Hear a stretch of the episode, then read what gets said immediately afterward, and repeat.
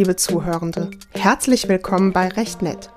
Letzten Mittwoch, am 2. Juni, war der sogenannte Internationale Hurentag. Das ist ein inoffizieller Gedenktag, der an die Diskriminierung von SexarbeiterInnen erinnern soll. Ausgangspunkt war der 2. Juni 1975, an dem in Lyon mehr als 100 SexarbeiterInnen eine Kirche besetzten, um auf ihre prekäre Situation aufmerksam zu machen. Dieses Jahr fordern die SexarbeiterInnen vor allem eines: die Wiedereröffnung der Bordelle. Kurz eine Rückkehr in die Normalität. Berlin und weitere Bundesländer haben inzwischen einen Öffnungstermin für Sexarbeit bekannt gegeben. Wie die Berliner Zeitung berichtet, wurde die Öffnung durch zwei gewonnene Gerichtsklagen beschleunigt. Die Corona-Pandemie hat auch die Sexarbeit extrem betroffen. Bordelle blieben geschlossen, abendliche Ausgangssperren verhinderten die Aktivität der SexarbeiterInnen oder es blieben schlicht und einfach die FreierInnen aus. Ja klar, sie hatten Angst, sich anzustecken. Schließlich ist man sich bei kaum einer anderen Tätigkeit körperlich so nah.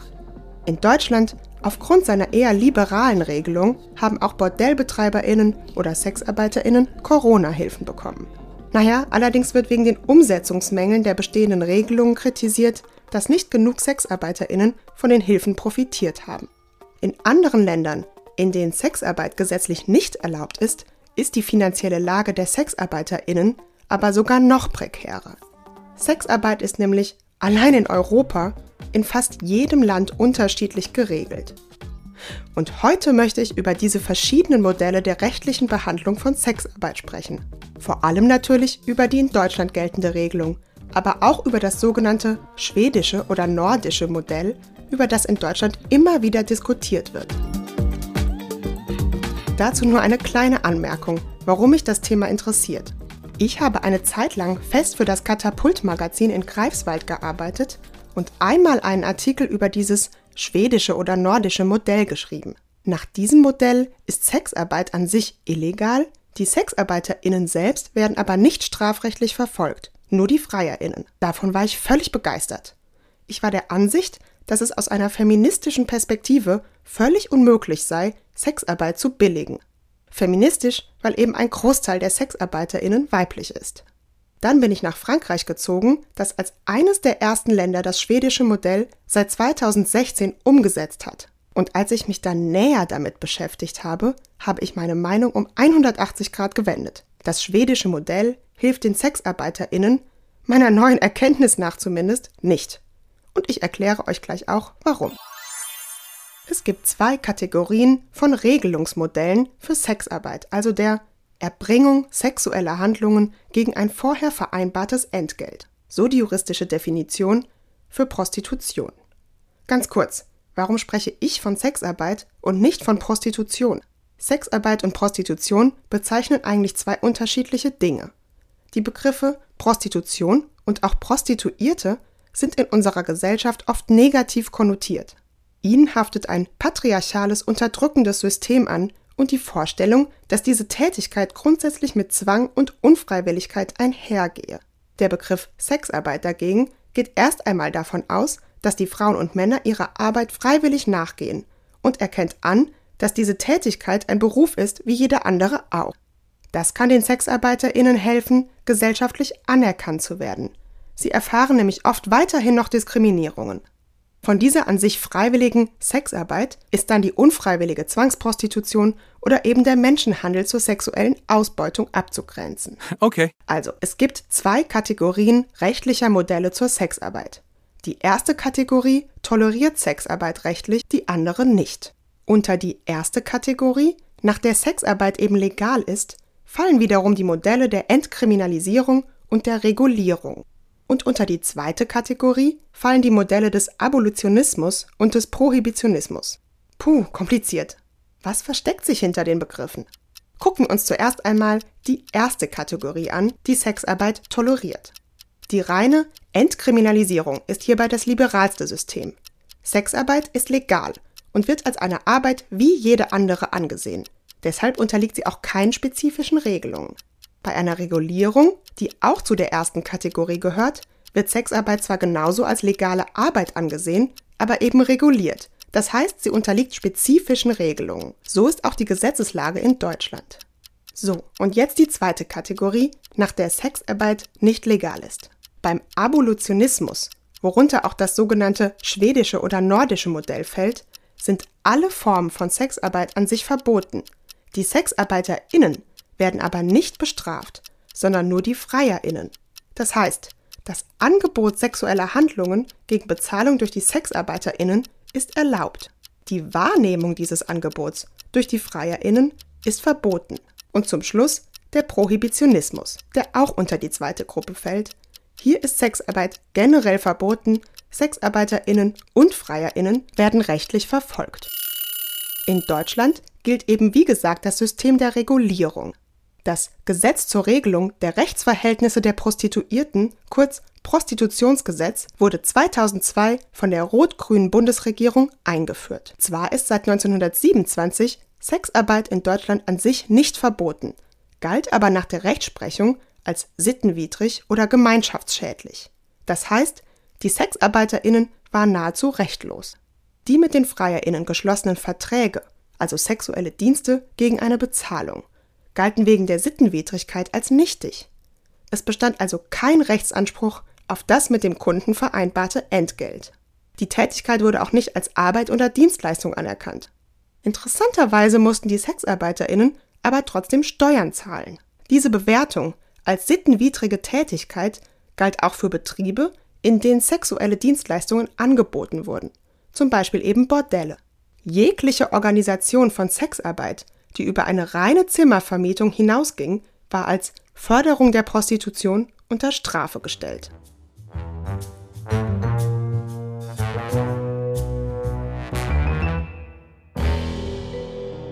Mit dem Prostitutionsgesetz hat sich seit 2002 dann vor allem Folgendes geändert. Die Sexarbeiterinnen können ihren Geldanspruch geltend machen, sollte der Freier oder die Freierin zum Beispiel nicht gezahlt haben.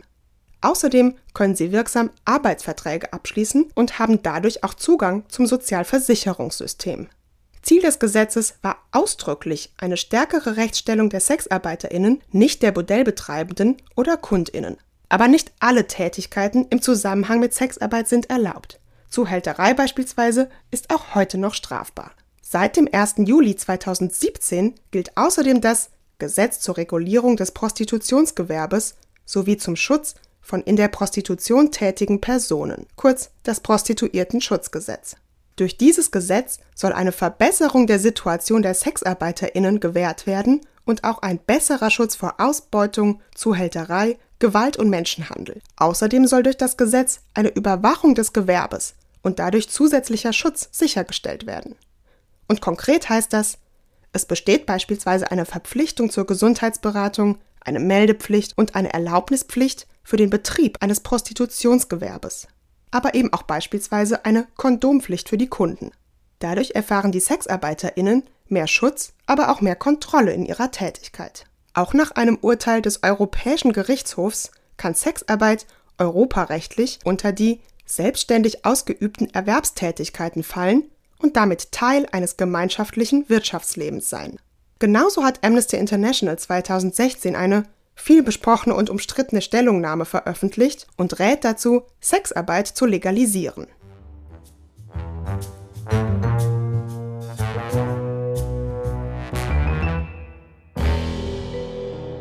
Eigentlich könnte man doch also meinen, dass die deutsche Regelung nicht so ganz verkehrt sei.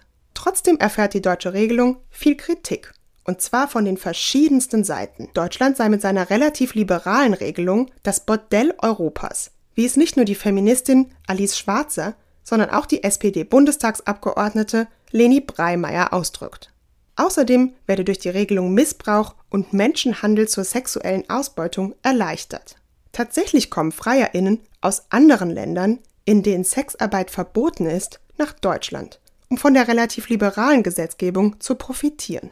Der Umsatz läuft gut. Dabei wird geschätzt, dass mehr als die Hälfte der Sexarbeiterinnen ausländischer Herkunft ist. Viele kommen aus Osteuropa.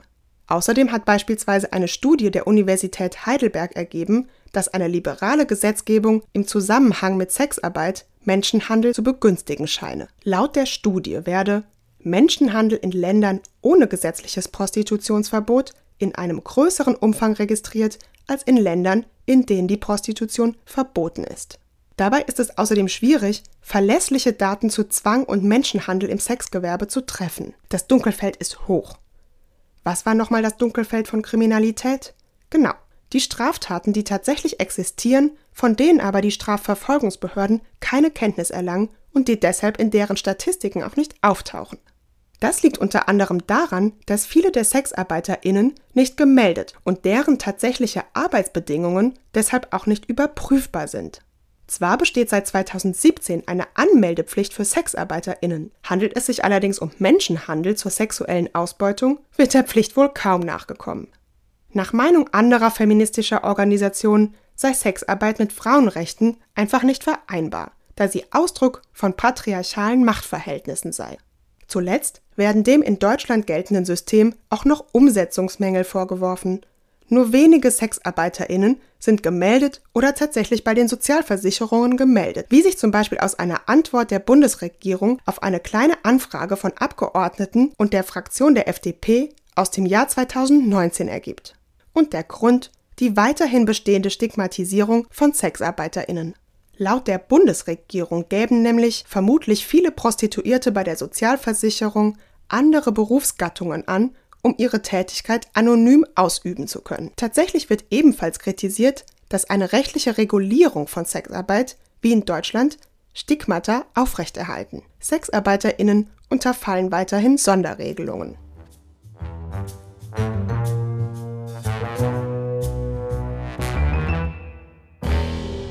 AktivistInnen und PolitikerInnen, wie zuletzt eben die Sozialdemokratin Leni Breimeyer, sind aufgrund der Kritik dafür, dass in Deutschland das schwedische, also das sogenannte abolitionistische Modell eingeführt werden soll. 2013 hat schon die Zeitschrift Emma einen von deutschen Prominenten, PolitikerInnen und AktivistInnen unterzeichneten an die Bundeskanzlerin und den Bundestag gerichteten Appell gegen Sexarbeit veröffentlicht und darin auch das schwedische Modell als Vorbild genommen. Warum gerade dieses Modell?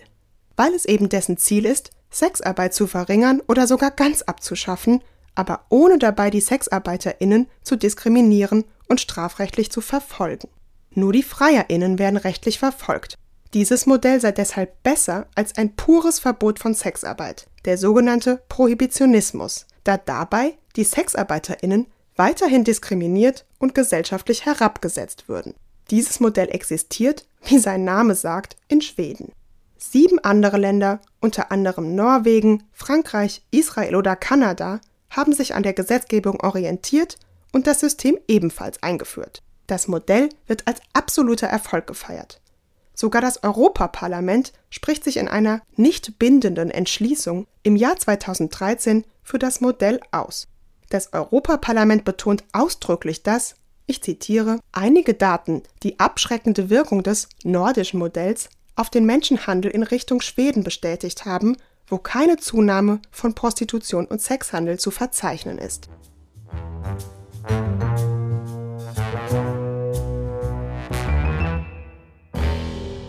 Es gibt aber auch sehr viele und, wie ich mittlerweile finde, sogar mehr gute Argumente gegen das schwedische oder nordische Modell. Zuerst muss man auch mal feststellen, dass das System auch in den Ländern, in denen es umgesetzt wurde, nicht gerade unumstritten ist. In Schweden, der Mutter dieses Systems, wird von einigen Frauenrechtlerinnen kritisiert, dass das System Probleme von Sexarbeit nicht effektiv bekämpfe, sondern nur unsichtbar mache. Außerdem würden die Sexarbeiterinnen zwar objektiv strafrechtlich nicht verfolgt, ihnen drohen aber gesellschaftliche Stigmatisierung und damit indirekte rechtliche Konsequenzen, wie beispielsweise der Entzug des Sorgerechts für ihre Kinder. Auch in Frankreich waren die entsprechenden Paragraphen des Strafgesetzbuches Gegenstand einer sogenannten vorrangigen Verfassungsfrage.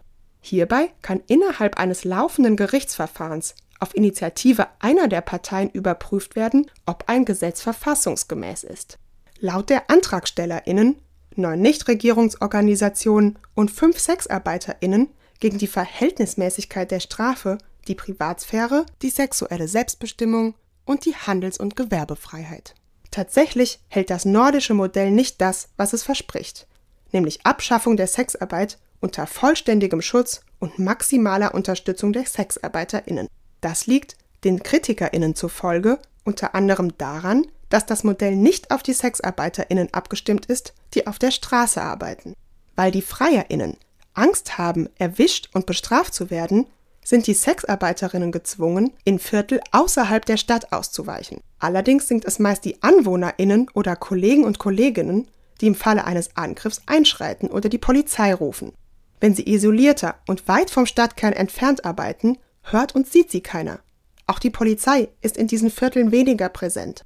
Außerdem sind die Freierinnen wegen ihrer Angst entdeckt zu werden unter Zeitdruck, sodass die Sexarbeiterinnen weniger Zeit haben, ihre Bedingungen zu stellen oder den Preis auszuhandeln. Das Gesetz führt so zu einer Umkehr der Machtverhältnisse. Die Kunden und Kundinnen, die ja das Risiko auf sich nehmen, stellen in kurzer Zeit ihre Bedingungen. Werden diese nicht erfüllt, gehen sie eben weiter zur nächsten Sexarbeiterin oder zum nächsten Sexarbeiter. So entsteht außerdem ein Konkurrenzverhältnis zwischen den SexarbeiterInnen, das es in diesem Ausmaß vorher nicht gab. Die BefürworterInnen des Gesetzes halten dem entgegen, dass die Kriminalisierung der FreierInnen den SexarbeiterInnen gerade eine Verhandlungsbasis und Schutz biete.